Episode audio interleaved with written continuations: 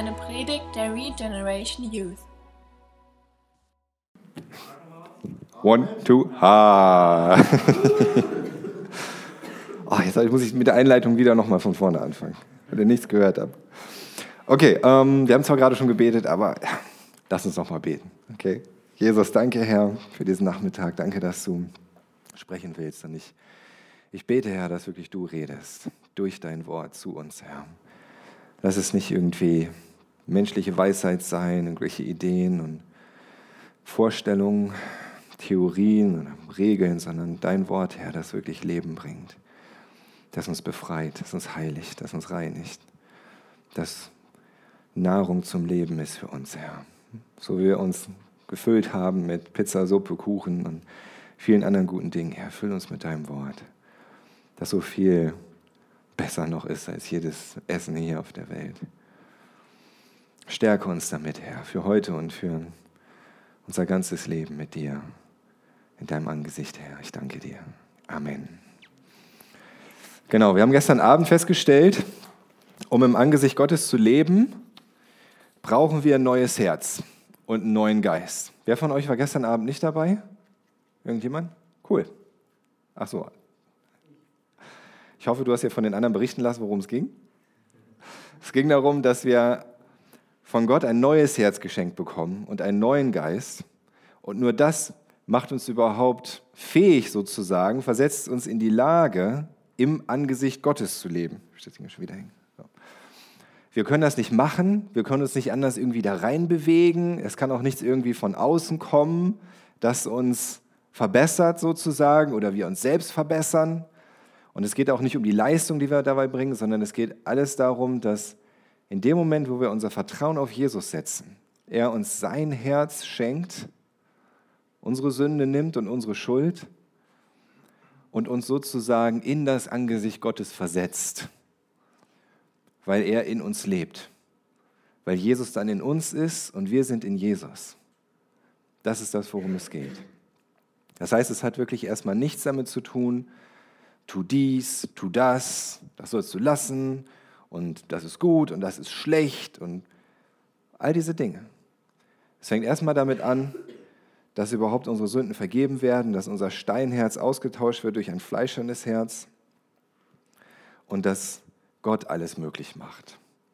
Die Frage ist dann, okay, aber wenn wir dann im Angesicht Gottes sind, ja, durch dieses neue Herz, durch diesen neuen Geist, oder wie es dann zum Beispiel im Neuen Testament heißt, ja, durch Glauben gerettet und Kinder Gottes. Wie geht es dann weiter? Denn das Problem ist, dass wir dann wiederum auf der anderen Seite denken könnten, ja gut, das heißt, Gott schenkt mir ein neues Herz und einen neuen Geist und er macht alles für mich und fertig und ich lehne mich einfach zurück und lass Gott machen. Dann bin ich irgendwie im Angesicht Gottes und dann lebe ich halt mein Leben so weiter, wie, wie ich Lust habe. Ja? Ich habe ein neues Herz und einen neuen Geist und das war's. Um mehr muss ich mir keine Gedanken machen. Ich weiß jetzt, Gottes Angesicht leuchtet über mir, Gott freut sich über mich, er ist mir freundlich gesonnen, er möchte mich segnen. Wunderbar, nur her damit. Ja? Gib mir den Segen, dann wird mein Leben schon schön werden. Das ist die Hauptsache, oder? Das ist ein schönes Leben. Richtig? Wer von euch möchte ein schönes Leben? Wenigstens seid ihr ehrlich. Sehr gut. Das ist auch nicht falsch. Wichtig ist trotzdem, dass wir nicht vergessen, wozu Gott das eigentlich alles gemacht hat und was er wirklich in unserem Leben vorhat. Denn Gott möchte euch durchaus auch ein schönes Leben schenken. Nur schön ist manchmal in Gottes Augen noch etwas anderes als das, was wir uns vorstellen vorher. Im Nachhinein sehen wir dann mit geöffneten Augen, wow, das ist wirklich schön. Aber es ist nicht unbedingt das, was du dir jetzt gerade vorstellst, unter schön. Aber was ist das, was Gott sich vorstellt. Wenn wir nun schon in seinem Angesicht sind, wenn er sein Angesicht über uns leuchten lässt, wenn wir aus Glauben gerettet sind und so weiter und so weiter. Wichtig ist, dass diese Grundlage gelegt ist, aber dann müssen wir uns mal anschauen, wie es weitergeht. Und zwar das, was Gott sich dabei denkt. Vorher noch so eine Statistik eigentlich, weil was so dabei rauskommt, wenn wir uns darüber keine Gedanken machen. Nur mal zur Veranschaulichung. Das ist eine, eine Umfrage, die in den USA gemacht wurde, in Amerika unter Christen. Und äh, ich denke, dass das relativ ähnlich auch hier bei uns sein wird in den Gemeinden, wenn so eine Umfrage gemacht werden würde. Und dabei ist Folgendes rausgekommen. Ja, von diesen Menschen, die wiedergeborene Christen sind oder sich wiedergeborene Christen nennen, also die sagen, ja, ich glaube an Jesus und die sozusagen im Angesicht Gottes leben. Dabei ist zum Beispiel rausgekommen, dass 49 Prozent, also ungefähr die Hälfte, glauben, es sei moralisch in Ordnung, Sex zu haben vor der Ehe.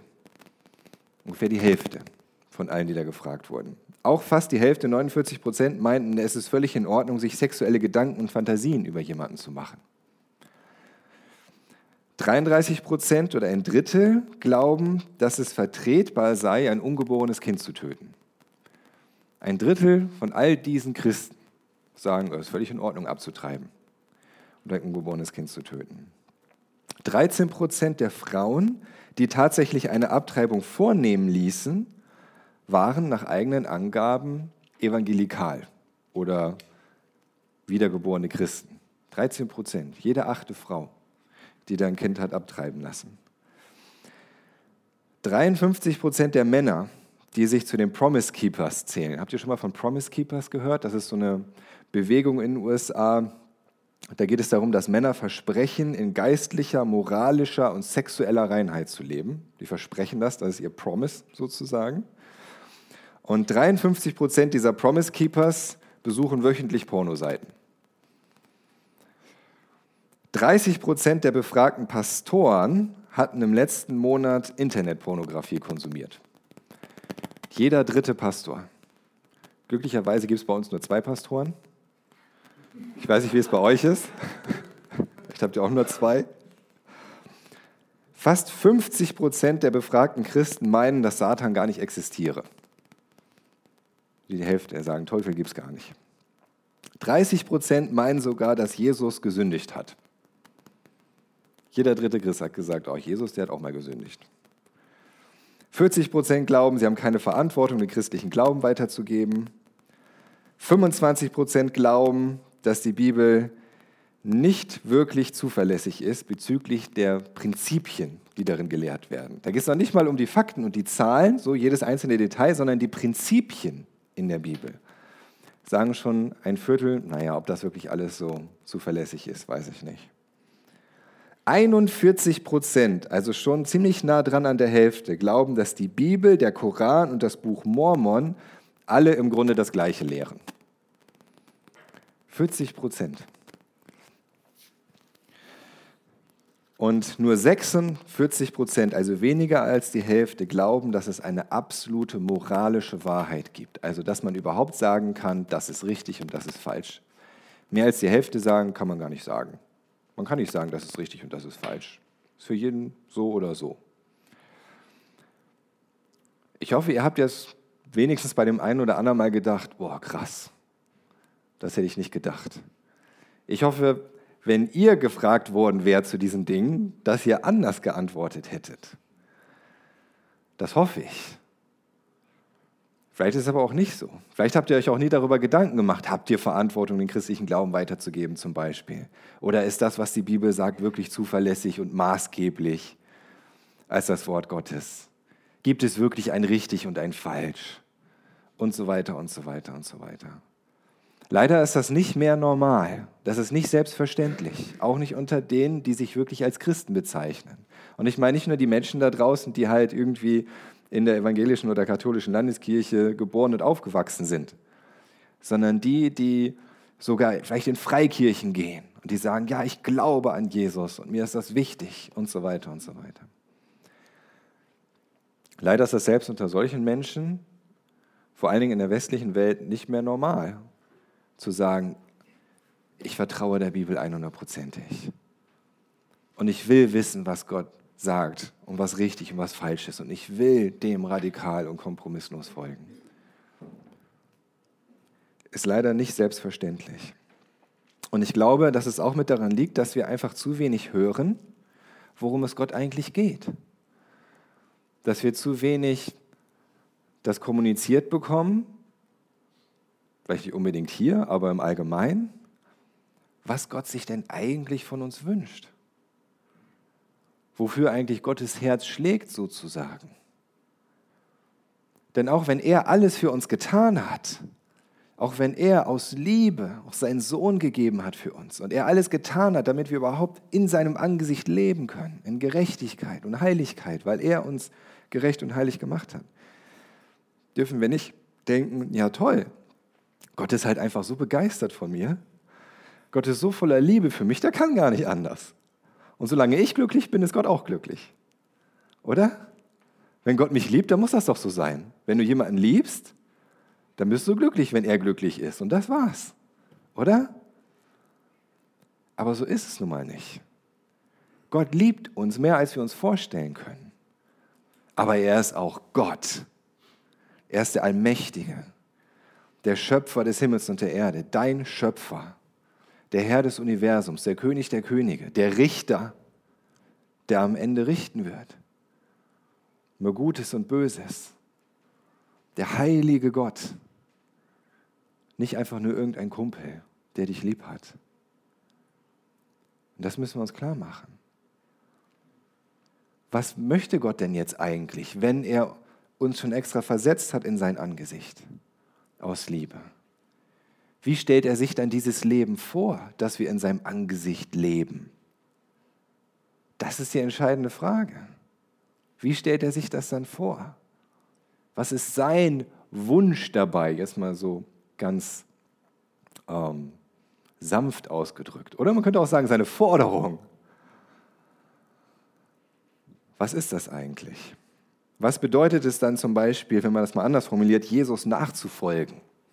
Ist einfach eine andere Ausdrucksweise für in Gottes Angesicht leben. Wenn wir gestern festgestellt, Jesus hat in Gottes Angesicht gelebt. 100%ig. Was heißt es dann, Jesus darin nachzufolgen? Wie lebe ich dann als Kind Gottes? Und um das herauszufinden, müssen wir noch nicht mal gleich ins Neue Testament gehen. Wir können auch erstmal an den Anfang gehen wieder, im Alten Testament. Ich lese euch mal ein paar Bibelstellen vor. Ihr könnt die mit aufschlagen, ihr könnt sie auch einfach nur euch anhören. Es ist alles jetzt mal zum Beispiel aus 5. Mose. Ich lese euch mal mehrere Stellen aus 5. Mose vor. Es ist ein Teil des Gesetzes Mose für die Israeliten, aber wie wir auch gestern schon gehört haben, deswegen ist es nicht hinfällig geworden. Deswegen ist es für uns nicht wertlos, sondern das Prinzip dahinter gilt immer noch genauso. Achtet mal darauf, was da immer wieder vorkommt. Hört euch das mal an. 5. Mose 6, Vers 5. Da heißt es zum Beispiel, und du sollst den Herrn, deinen Gott, lieben mit deinem ganzen Herzen und mit deiner ganzen Seele und mit deiner ganzen Kraft. Und dann heißt es ein paar Kapitel später, 5. Mose 10, die Verse 12 bis 13. Und nun Israel, was fordert der Herr, dein Gott, von dir, als nur den Herrn, dein Gott, zu fürchten, auf allen seinen Wegen zu gehen und ihn zu lieben und dem Herrn, deinem Gott, zu dienen mit deinem ganzen Herzen und mit deiner ganzen Seele oder ein Kapitel weiter in 5. Mose 11, Vers 1. So sollst du nun den Herrn, deinen Gott, lieben und sollst alle Tage seine Vorschriften halten und seine Ordnungen, seine Rechtsbestimmungen und seine Gebote. Oder zwei Kapitel weiter in 5. Mose 13, Vers 4. Dann sollst du nicht auf die Worte dieses Propheten hören oder auf den, der die Träume hat, denn der Herr, euer Gott, prüft euch, um zu erkennen, ob ihr den Herrn, euren Gott, mit eurem ganzen Herzen und mit eurer ganzen Seele liebt. Noch weiter, 5. Mose 19, Vers 9. Wenn du darauf achtest, dieses ganze Gebot zu tun, das ich dir heute befehle, indem du den Herrn, deinen Gott, liebst und alle Tage auf seinen Wegen gehst, dann sollst du dir noch drei Städte zu diesen dreien hinzufügen und so weiter. Weiter, 5. Mose 30, Vers 6. Und der Herr dein Gott wird dein Herz und das Herz deiner Nachkommen beschneiden, damit du den Herrn deinen Gott liebst mit deinem ganzen Herzen und mit deiner ganzen Seele, dass du am Leben bleibst. Übrigens hier dieses, der Herr wird dein Herz beschneiden, ist genau das, was er dann durch Hesekiel gesagt hat, wo er gesagt hat, ich gebe dir ein neues Herz. Das bedeutet das Gleiche. Ein beschnittenes Herz ist dann wie dieses fleischerne Herz. Oder dann im gleichen Kapitel Vers 16, 5. Mose 30, Vers 16, indem ich dir heute gebiete, den Herrn, deinen Gott zu lieben, auf seinen Wegen zu gehen und seine Gebote, seine Ordnung und seine Rechtsbestimmungen zu bewahren, damit du lebst und zahlreich wirst und der Herr, dein Gott, dich segnet in dem Land, wohin du kommst, um es in Besitz zu nehmen. Und dann auch, wo die Zeit mit Mose vorbei ist, in Josua, Josua 22, Vers 5, da heißt es, nur achtet genau darauf, das Gebot und das Gesetz zu tun, das Mose, der Knecht des Herrn, euch befohlen hat, den Herrn, euren Gott, zu lieben und auf all seinen Wegen zu wandeln und seine Gebote zu halten und ihm anzuhängen und ihm zu dienen mit eurem ganzen Herzen und mit eurer ganzen Seele. Und dann, was hat Jesus gesagt, als er gefragt wurde, was ist das wichtigste Gebot? Was hat er gesagt, was das erste und höchste Gebot ist? Ist das jemand auswendig? Du sollst, du sollst den Herrn, dein Gott lieben. Und wie?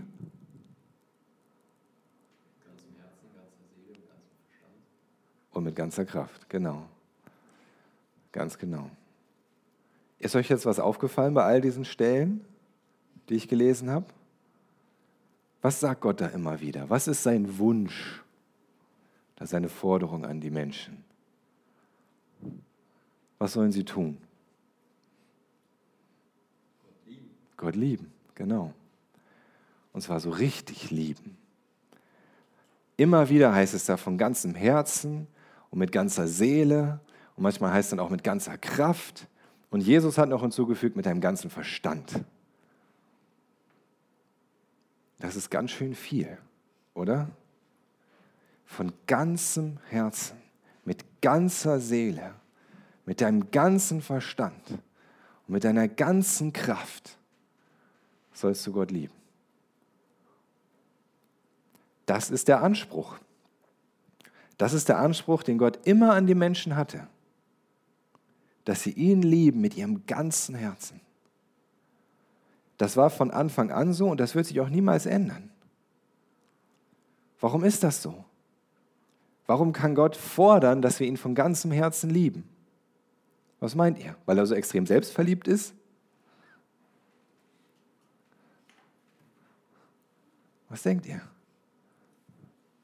Warum ist es richtig, Gott von ganzem Herzen zu lieben?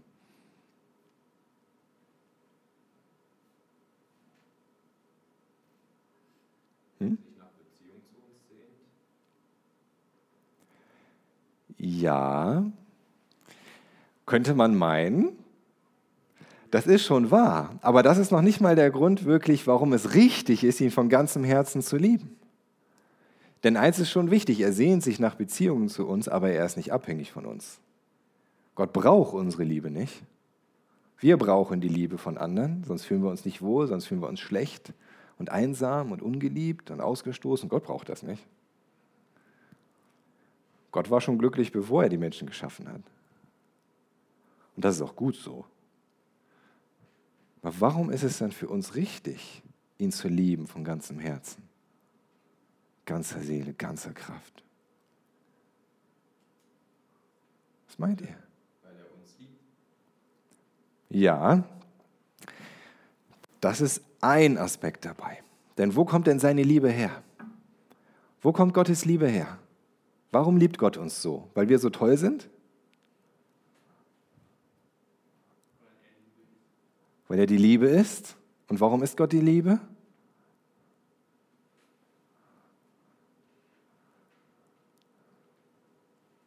Weil er einfach heilig ist und unendlich gut. Wunderbar, herrlich, unvorstellbar großartig ist Gott. Das ist der springende Punkt. Gott ist es einfach wert, dass wir ihn von ganzem Herzen lieben, ganzer Seele mit all unserer Kraft. Das trifft auf nichts in dieser Welt in dem Sinne zu. Nichts und niemand in dieser Welt ist es eigentlich wert, von uns mit ganzem Herzen, ganzer Seele, ganzer Kraft zu lieben.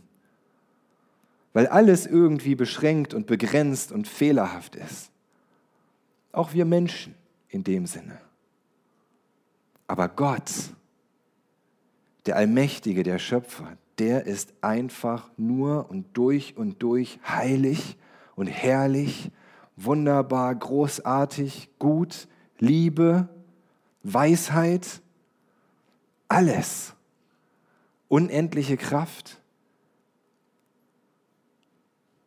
Er ist es wert, von ganzem Herzen geliebt zu werden. Und deswegen kann Gott das auch fordern. Würde ein Mensch das von dir fordern? Ich will, dass du mich liebst von ganzem Herzen, mit all deiner Kraft. Das wäre total vermessen. Kein Mensch ist das wert, dann würden wir zu Recht sagen, also das ist aber ein bisschen äh, selbstsüchtig von dir, ja, oder? Aber bei Gott nicht, denn er ist es wert. Er ist das einzige Wesen im ganzen Universum und darüber hinaus, in allen Ewigkeiten, der es wert ist, geliebt zu werden von ganzem Herzen. Und das müssen wir verstehen. Es geht noch nicht mal nur darum, was er für uns getan hat. Dadurch zeigt er, wie gut er ist. Aber selbst wenn er nichts getan hätte für uns, wäre es immer noch wert, geliebt zu werden von ganzem Herzen und ganzer Seele mit all unserer Kraft. Und nur wenn wir das verstehen und wenn wir das auch anerkennen, wenn wir sagen, ja, das ist das einzig Richtige, das ist nicht nur so, weil Gott es von mir fordert und weil er nun mal Gott ist, muss ich ja tun, was er sagt, sondern es ist das einzig Richtige. Alles andere ist falsch. Alles andere ist Götzendienst. Alles andere würde bedeuten, ihn zu verachten, ihn klein zu machen in seiner Würde, in seiner Herrlichkeit, darin wie er ist. Das müssen wir verstehen. Und das ändert sich auch nicht, nur weil er alles für uns getan hat und wir uns schwupps durch den Glauben gerettet wiederfinden und als Gotteskinder und glücklich in seinem Angesicht mit, dem Hoff, mit der Hoffnung auf den Himmel. Nur weil wir dafür nichts leisten mussten, heißt das nicht, dass es nicht das einzig Richtige ist, Gott wirklich von ganzem Herzen zu lieben. Mit all unserer Kraft, mit unserem ganzen Leben, mit jedem Bereich unseres Lebens. Versteht ihr das? Wusstet ihr das? Das ist der springende Punkt. Jetzt ist die Frage, naja gut, aber wir wollen ja Jesus nachfolgen. Hat Jesus das denn eigentlich gelebt als Vorbild? Sehen wir das in Jesu Leben? Ich denke schon, oder? Wir haben das gestern ja schon gesehen, dass er voll im Angesicht Gottes gelebt hat, dass er gesagt hat, ich muss in dem sein, was meines Vaters ist, ich muss mich mit Gott beschäftigen, dass er gesagt hat, was Gott mir zeigt, das rede ich. Und was er mir sagt, das tue ich. Und er ist immer bei mir und ich bei ihm. Und er sagt ja auch ähm, ganz am Ende seines Lebens, wo es richtig hart auf hart kommt, wo wir das sehen, wirklich was für ihn maßgeblich ist, als er betet im Garten Gethsemane, als er so unter Stress ist, weil er weiß, dass er jetzt ausgeliefert wird, dass er, dass er misshandelt werden wird und gefoltert und am Ende gekreuzigt. Was betet Gott da? Äh, Jesus. Was betet er da zum Vater? Erinnert ihr euch? Er sagt, dein Wille geschehe. Deine Wille geschehe. Und Jesus da, der auch vollkommen Mensch war, der so unter Stress stand, gibt zu, dass er sich rein menschlich lieber einen anderen Weg wünschen würde, um Gott zu gehorchen oder die Menschheit zu retten. Und er betet zum Vater, Herr, wenn es irgendeinen anderen Weg gibt, ja, ich bin dabei. Gib mir nur einen Hinweis und ich bin raus aus dieser Kreuzigungsgeschichte. Aber er sagt, aber nicht mein Wille, sondern dein Wille geschehe. Jesus hat das gelebt mit jeder Faser seines Körpers und seines ganzen Seins, mit ganzer Seele, ganzem Verstand. Er hat das gelebt, dass er den Vater lieben wollte und geliebt hat von ganzem Herzen, mit ganzer Seele, mit all seiner Kraft. Dafür hat er gelebt, dafür hat er alles gegeben. Jeden Tag seines Lebens und am Ende das Leben an sich. Na gut, aber ist es denn auch so, dass das jetzt wirklich auch für uns als Christen gilt? Ja? Vielleicht war das ja damals so im Alten Testament und für Jesus war das auch wichtig. Er war ja schließlich der Sohn Gottes und er sollte ja auch das Gesetz erfüllen und so weiter. Aber ist das wirklich so, dass wir als Christen jetzt immer noch diesen krassen Anspruch haben? Oder ist das jetzt nicht alles so ein bisschen, ich sag mal, so relativiert? Ja, so ein bisschen so, für uns Christen gibt es jetzt halt eben so ein bisschen so einen leichteren Weg. Ja, das war so der harte Weg und das konnte nicht funktionieren. Und am Ende hat Jesus es glücklicherweise geschafft. Und deswegen können wir uns jetzt ein bisschen entspannen und zurücklehnen. Und wir wissen ja, wir sind aus Glauben gerettet, oder? Nicht unsere wegen unserer Werke. Also, was soll's? Gnade, oder? Gnade. Wo ist denn hier die Gnade? Ich lebe aus der Gnade. Aber wisst ihr was? Jesus hat genau das seinen Nachfolgern gesagt dass wir genau diesen gleichen Weg gehen müssen, den er gegangen ist. Nicht indem wir uns kreuzigen lassen, sondern indem wir genau das zu unserem Lebensziel machen. Gott zu lieben von ganzem Herzen, mit ganzer Seele, mit unserem ganzen Verstand und unserer ganzen Kraft. Und er hat es gesagt, als er gefragt wurde, was ist das wichtigste Gebot? Er hat gesagt, das ist das wichtigste Gebot, dass du Gott liebst von ganzem Herzen. Und dann, dass du deinen Nächsten liebst wie dich selbst. Diese beiden. Jetzt denken manche, ah ja, gut, okay, das heißt, ich soll meinen Nächsten genauso lieben, wie ich Gott liebe. Oder? Ist das nicht das, was Jesus gesagt hat? Nein? Wieso denn nicht? Wo ist denn der Unterschied? Richtig. Er sagt, er liebe deinen Nächsten wie dich selbst. Und niemand hat gesagt, dass du dich selbst lieben sollst mit ganzem Herzen, mit ganzer Seele, mit ganzem Verstand und mit all deiner Kraft. Oder? sondern nur Gott. Es ist nur genauso wichtig für Gott, dass wir unseren Nächsten auch lieben. Aber wir sollen sie nicht so sehr lieben, wie wir Gott lieben. Und das macht Jesus auch ganz deutlich. Zum Beispiel in Johannes 14. Johannes 14, Vers 23. Da sagt Jesus, wenn jemand mich liebt, so wird er mein Wort halten und mein Vater wird ihn lieben und wir werden zu ihm kommen und Wohnung bei ihm machen. Er sagt, wenn jemand mich liebt, Liebe ist das, was Jesus will. In Lukas 14, Vers 26, da sagt Jesus sogar, wenn jemand zu mir kommt und hasst nicht seinen Vater und die Mutter und die Frau und die Kinder und die Brüder und die Schwestern, dazu aber auch sein eigenes Leben, so kann er nicht mein Jünger sein. Okay, was heißt das? Wenn wir nicht unsere Eltern hassen und unsere Geschwister und unsere Kinder, können wir nicht Jesu Jünger sein. Können wir ihm nicht nachfolgen. Können wir uns nicht Christen nennen. Wer hasst seine Eltern? von euch. Oder seine Brüder und Schwestern, vielleicht noch eher, manchmal. Oder seine Kinder. Michael, hast du deine Kinder? Ja, wieso denn nicht? Das steht hier aber. Wie ist das gemeint? Hat jemand eine Ahnung, was Jesus damit meint? Wieso meint er damit nicht, dass wir tatsächlich unsere Eltern und Kinder und Brüder und Schwestern hassen sollen? So wie wir uns jetzt gerade so Hass vorstellen. Wieso meint er das nicht? Was meint, was denkt ihr? Wieso können wir sicher sein, dass er es so nicht meint?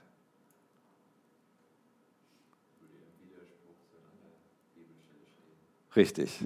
Er hat ja gesagt, liebe deinen Nächsten. Und unsere Eltern und Kinder und Brüder und Schwestern sind wohl auch unsere Nächsten, oder? Richtig. Aber wie ist es dann gemeint? Jemand eine Ahnung?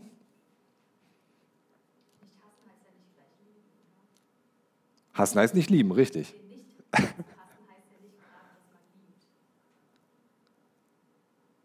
Hä? das habe ich jetzt nicht verstanden. Ja. Richtig. Aber Jesus hat ja gesagt, wir sollen hassen. Und wenn hassen das Gegenteil von lieben ist, okay. Wenn etwas schwer zu verstehen ist in der Bibel, was macht ihr dann am besten? Dann fragt ihr den Michael. was wolltest du sagen? Nee, nee, nee. Am besten noch ist nicht, genau, die Bibel legt die Bibel aus. Ja, das ist noch besser, als den Pastor zu fragen. Das ist noch besser, als in einen Kommentar zu gucken, was jemand Schlaues darüber geschrieben hat. Das ist in die Bibel selbst zu gucken. Und zu dieser Bibelstelle gibt es eine sogenannte Parallelstelle. Wisst ihr, was eine Parallelstelle ist? Das bedeutet, in einem anderen Evangelium gibt es auch eine Stelle, wo Jesus das sagt oder so etwas Ähnliches. Und dann kann man das nachschlagen. Wie hat Jesus das denn an anderer Stelle gesagt, beziehungsweise wo, wie wurde es an anderer Stelle niedergeschrieben? Und wenn ihr in eure Bibel guckt, ich hoffe, ihr habt so eine Bibel mit Verweisstellen. Wenn nicht, dann solltet ihr euch eine anschaffen. Der Michael gibt euch da Rat. Ja, wenn ihr in die Bibel guckt, zum Beispiel in der Elberfelder Bibel, da seht ihr zu diesem Vers, na, na, na, äh, Matthäus 10, 37. Dann stecken wir mal Matthäus 10, 37 aus, gucken wir mal, ob das die richtige Stelle ist.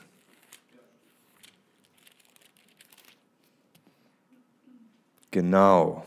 Und da steht jetzt was? Richtig. Da steht jetzt nicht hassen, da steht mehr lieben.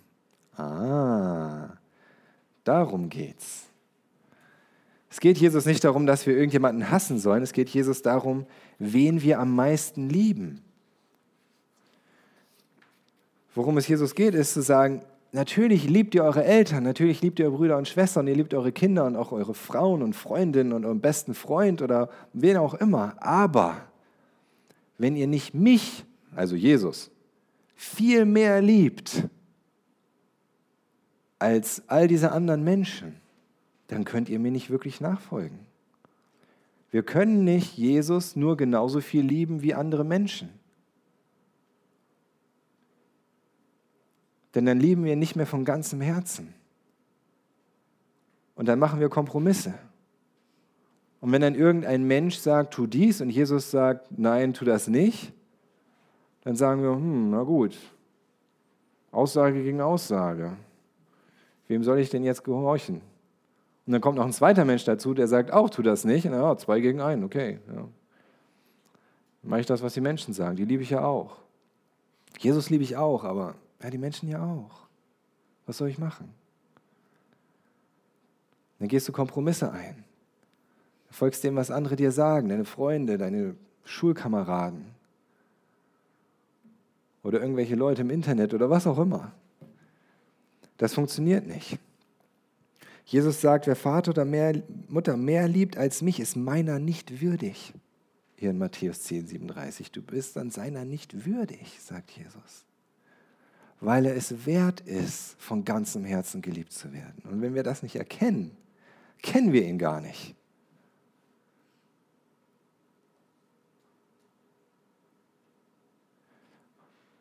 Und er sagt hassen in Lukas, dem Lukas-Evangelium, weil tatsächlich die Liebe zu anderen Menschen im Vergleich zu der Liebe zu Gott und zu Jesus so gering aussehen soll, so gering erscheinen, als wäre es schon Hass. Kennt ihr das so, so Balkendiagramme? Ja? Nehmen wir an, du vergleichst 10 mit 15. Okay, relativ, ja, gut, kann man gleich darstellen. Wenn du jetzt in einem Balkendiagramm 1 vergleichen würdest mit einer Milliarde und das auf eine DIN A4-Seite drucken, dann würdest du bei der 1 denken, da ist ja gar nichts. Das ist so wenig, das kannst du gar nicht erkennen. Und du würdest denken, da ist ja gar nichts.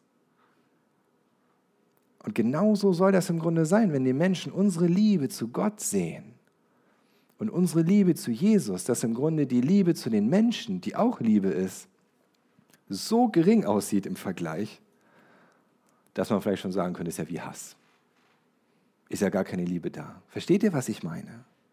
Nur in diesem Vergleich, in diesem Vergleich zur Liebe Gottes, den wir lieben sollen von ganzem Herzen, ganzer Seele, mit all unserer Kraft, soll unsere Liebe zu den Menschen erscheinen, als wäre sie verschwindend gering. Selbst bei den Menschen, die uns am aller, allerliebsten sind. Das ist der Anspruch. So stellt sich Gott das vor, wenn wir in seinem Angesicht leben.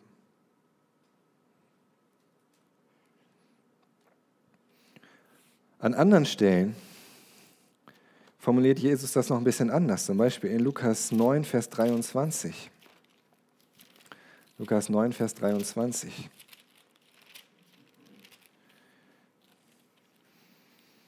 Da sagt er, wenn jemand mir nachkommen will, verleugne er sich selbst und nehme sein Kreuz auf täglich und folge mir nach. Da geht es auch um die Liebe, die wir zu Gott haben sollen aber vor allen Dingen im Verhältnis zu der Liebe, die wir zu uns selbst haben. Nicht im Vergleich zu der Liebe zu anderen Menschen, sondern im Vergleich zur Liebe zu uns selbst. Jesus sagt, nimm dein Kreuz, dein Kreuz auf dich täglich. Was will er damit sagen? Wie nimmst du dein Kreuz auf dich? Was meinst du? Es gibt zum Beispiel die Möglichkeit, erstens, du kaufst dir ein silbernes Kreuz an einer Kette, hängst es dir um. Zweitens, Möglichkeit B, du zimmerst dir ein Holzkreuz zusammen und hängst dich täglich daran auf für 5 bis 20 Minuten. Option C äh, fällt mir nicht mehr ein. Vorschläge? B. Wer ist für B? Okay. Michael. Das wäre im Grunde sogar einfacher. Deswegen machen das manche Menschen. Ja? Ja. In welchem Fall zum Beispiel und warum? Wenn ich übervorteilt werde von irgendwem, zum Beispiel, keine Ahnung, auf der Arbeit, Mhm. Richtig. Und du lässt das über dich ergehen, weil du ohnehin so ein schüchterner und ängstlicher Typ bist und Angst hast, wenn du dich wehrst, dann kriegst du Ärger. Das über mich ergehen, weil ich weiß, dass Jesus das genauso gemacht hat. Genau. Richtig. Das bedeutet in dem Moment, dein Kreuz auf dich zu nehmen.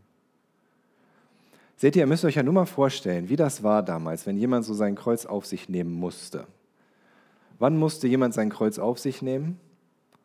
In dem Moment, wo er verurteilt war zum Tod und nur noch diesen Gang angetreten ist von der Richterstätte sozusagen zur Kreuzigungsstätte. Da hat jemand sein Kreuz auf sich genommen. Jetzt versetzt euch mal in die Lage von so einem Verurteilten, der auf dem Weg ist zu seiner Kreuzigungsstätte. Und überlegt euch mal, was hatte so ein Mensch noch für Pläne? Was hatte so ein Mensch für Wünsche, die er sich noch erfüllen wollte? Wo hat sich so ein Mensch noch Gedanken gemacht, das will ich und das möchte ich und das ist mir wichtig? Nichts davon. Denn er wusste, ich schleppe jetzt nur noch mein Kreuz dahin und dann bin ich froh, wenn es vorbei ist. Der hatte keine Pläne mehr. Der hatte keine Wünsche mehr. Der hat sich nicht darüber Gedanken gemacht, oh, das wäre noch schön, wenn ich das hätte. Und das wäre auch cool. Und das und das wäre mir wichtig. Und so weiter und so weiter und so weiter. Das war alles abgehakt. Und das ist kein schönes Bild. Aber im Grunde ist es das, worum es geht. Wenn du dein Kreuz auf dich nimmst, dann sagst du ganz bewusst, ich lege meine Pläne, meine Wünsche, meinen Willen nieder. Und alles, was ich möchte, ist Gottes Plan und seine Wünsche und seinen Willen erfüllen. So wie Jesus das gemacht hat. Das bedeutet es, täglich dein Kreuz auf dich zu nehmen. Und das ist ziemlich krass, oder? Denn wir alle haben Pläne, wir alle haben Wünsche, wir alle möchten noch dies und jenes erreichen oder haben oder tun oder erleben und so weiter und so weiter. Und es ist auch nicht so, dass zwangsläufig alles oder ein Großteil überhaupt irgendetwas davon schlecht sein muss. Gar nicht. Der springende Punkt ist nur, was ist dir am wichtigsten? Und bist du bereit zu sagen, Herr, mein Gott, wenn das nicht dein Wille ist, dann soll es auch nicht mein Wille sein. Wenn das nicht dein Plan ist, dann will ich das auch nicht. Und alles, was ich will, ist dich lieben von ganzem Herzen, mit ganzer Seele und mit meiner ganzen Kraft. Und wenn ich nichts von alledem erreiche, will ich dich trotzdem lieben von ganzem Herzen. Und wenn ich nichts davon bekomme, will ich dich trotzdem lieben von ganzem Herzen. Und wenn mir das alles wieder genommen wird, was ich so sehr liebe, will ich dich trotzdem lieben von ganzem Herzen, mit ganzer Seele, mit all meiner Kraft.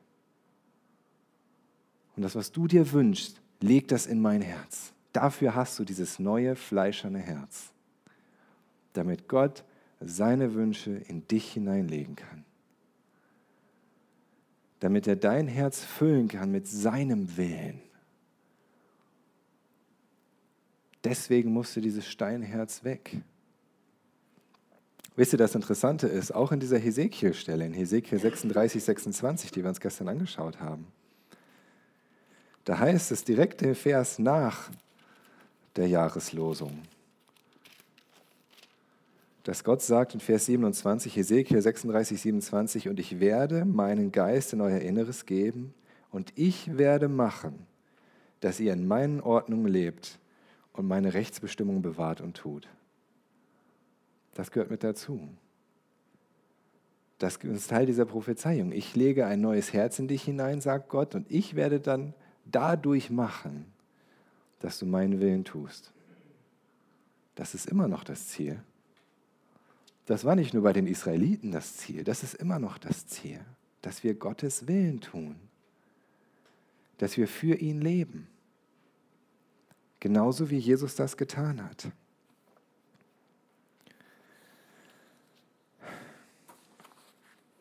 Und Jesus fasst das an einer Stelle zusammen, in Lukas 14. Lukas 14. Verse 25 bis 33. Ein Teil davon haben wir zwischendurch schon gelesen, aber ich lese nochmal diesen ganzen Abschnitt. Lukas 14, 25 bis 33. Es gingen aber große Volksmengen mit ihm. Viele Menschen sind Jesus gefolgt. Viele dachten, boah, Jesus ist cool. Jesus gibt uns Brot und Fische und Gesundheit. Da passieren viele Wunder. Jesus ist total nett und lieb irgendwie ist Jesus cool. Ich gehe mit Jesus. So wie viele wahrscheinlich von uns in der Gemeinde das auch sagen würden. Und er wandte sich um und sprach zu ihnen, wenn jemand zu mir kommt und hasst nicht seinen Vater und die Mutter und die Frau und die Kinder und die Brüder und die Schwestern dazu, aber auch sein eigenes Leben, so kann er nicht mein Jünger sein. Und wer nicht sein Kreuz trägt und mir nachkommt, kann nicht mein Jünger sein. Denn wer unter euch, der einen Turm bauen will, setzt sich nicht vorher hin und berechnet die Kosten, ob er das Nötige zur Ausführung habe. Damit nicht etwa, wenn er den Grund gelegt hat und nicht vollenden kann, alle, die es sehen, anfangen, ihn zu verspotten und sagen, dieser Mensch hat angefangen zu bauen und konnte nicht vollenden? Oder welcher König, der auszieht, um sich mit einem anderen König in Krieg einzulassen, setzt sich nicht vorher hin und ratschlagt, ob er imstande sei, dem mit 10.000 entgegenzutreten, der gegen ihn mit 20.000 anrückt. Wenn aber nicht, so sendet er, während er noch fern ist, eine Gesandtschaft und bittet um die Friedensbedingungen. So kann nun keiner von euch, der nicht allem entsagt, was er hat, mein Jünger sein. Wisst ihr, was Jesus damit sagen möchte, mit dieser, diesem Vergleich, dem Turmbau oder ein König, der mit 10.000 gegen 20.000 kämpfen will? Würdet ihr mit 10.000 in den Krieg ziehen gegen 20.000? Würdet ihr das machen? Warum nicht? Richtig.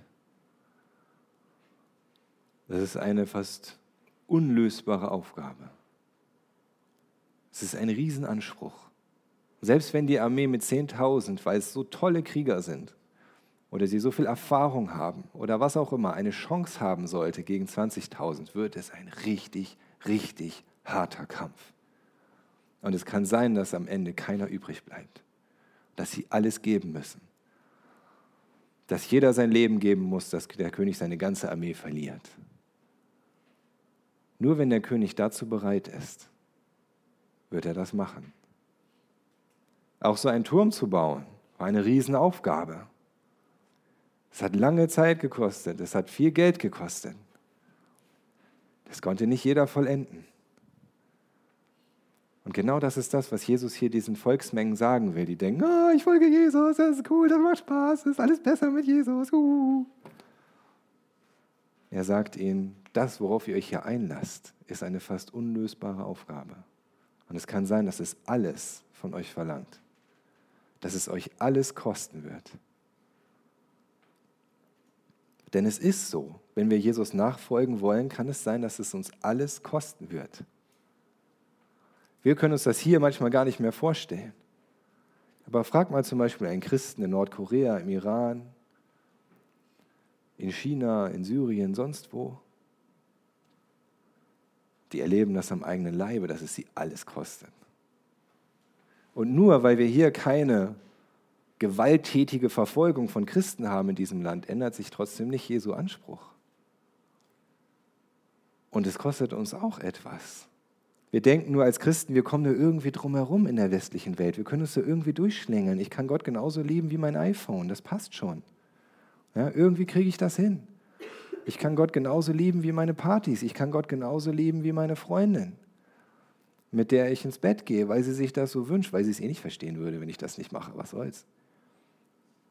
Ich kann Gott genauso lieben wie diese Welt. Ich kann Gott genauso lieben wie meinen Spaß. Ich kann Gott genauso lieben wie all diese Sachen, die ich habe und alles das, was ich an Wünschen und Plänen habe. Das passt schon. Aber es passt nicht, es passt einfach nicht. Und Jesus hat an keiner Stelle gesagt, okay, ja, ja, wir machen auch noch so ein Jesus Light. Ja? So wie bei den Apps. Es gibt die kostenlose Version und es gibt die Pro-Version. Und wenn du nichts bezahlen willst, dann nimmst du halt die kostenlose Version. Mit leichten Einschränkungen, aber es passt schon. Nein, das gibt es nicht bei Jesus. Es gibt nur ganz oder gar nicht. Es gibt nur würdig oder nicht würdig. Jünger sein oder nicht Jünger sein. Es gibt nicht, ja, die Hardcore-Jünger Nachfolger und dann die normalen Christen. Das gibt es nicht. Und das müssen wir erkennen. Das ist das, was Gott sich vorstellt. Sein Wunsch, seine Forderung. Der einzige Weg, wirklich im Angesicht Gottes zu leben. Das ist das Ziel von dem Ganzen. Überschlage die Kosten. Und nur wenn du bereit bist, so mit Jesus zu gehen, zu sagen, ich will Jesus lieben, mehr als alles andere in dieser Welt und mehr als jeden Menschen in dieser Welt, sehr viel mehr. Und ich will bereit sein, wenn es sein muss, alles zu geben dafür, was ich habe, und wenn es so sein soll, selbst mein eigenes Leben, dann kannst du im Angesicht Gottes leben. Es gibt keinen anderen Weg. Es gab auch für Jesus keinen anderen Weg. Aber er ist diesen Weg gegangen. Für Gott und für dich. Lass uns aufstehen und beten.